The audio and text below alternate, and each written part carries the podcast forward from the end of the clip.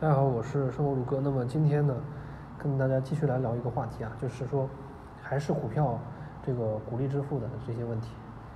就是说，有些人、有些公司呢，他会采用股票回购，他不发股利，就是发现金。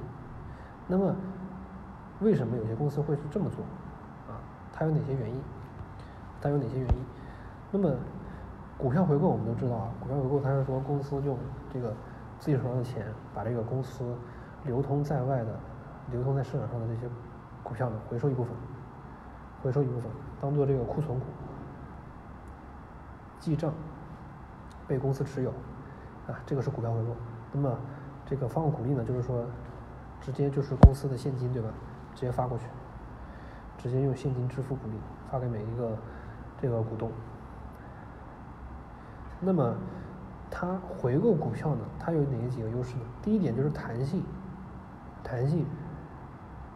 因为你发股利的话，大家都知道，发发放股利，股利一般都是增长的，对吧？股利是一般是增长。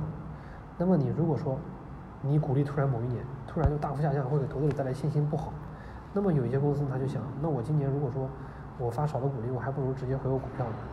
回购股票也是给公司的那个市场上的股票价值少了嘛，对吧？市场上的股票价值少了，那你股票的价格不就上升了吗？股东价值也在增长，对吧？这个也是一个方式，所以它既不会这个给投资者造成不好的印象，另外一方面呢，也给也给也也能够给企业也给也能够给这个股东啊带来很好的收益。这个就是弹性，所以呢，就是说，如果说公司的比如说现金流量开始走下坡路，走下坡路呢，这个时候呢，它就可以采用回购股票的方式，而不是发放股利的方式。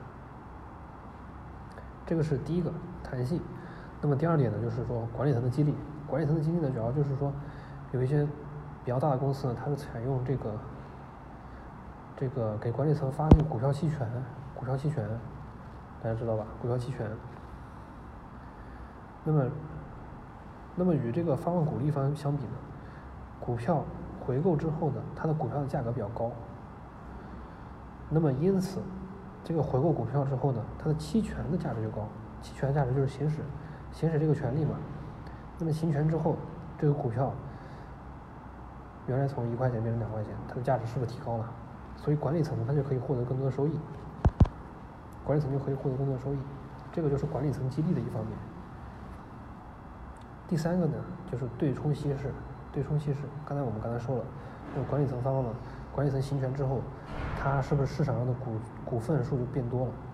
那么市场上股份数变多了之后，你就需要去对冲一下。那我把公司，那我用现金把公司的那个 这个流通在外的这个股票呢回收一部分，那就把这个对冲稀释掉了嘛。这个就是第三点，对冲稀释的问题。第四点呢，就是这个是大家经常讨论的问题。那公司股票回购，那公司都自己出钱就把买自己的股票了，你说它是不是便宜呢？对吧？就是给市场上的这些投资者传递出现在公司的股票是低估的状态，这个是大家经常呃判断的一个方法。第五个呢就是税收，就是你发放股利的话，你你是从你是税后支付的，你是税后支付的，但是我回购股票呢，它的这个税呢？要比这个发放现金股利呢要更有利一点。那么今这个呢就是今天的内容。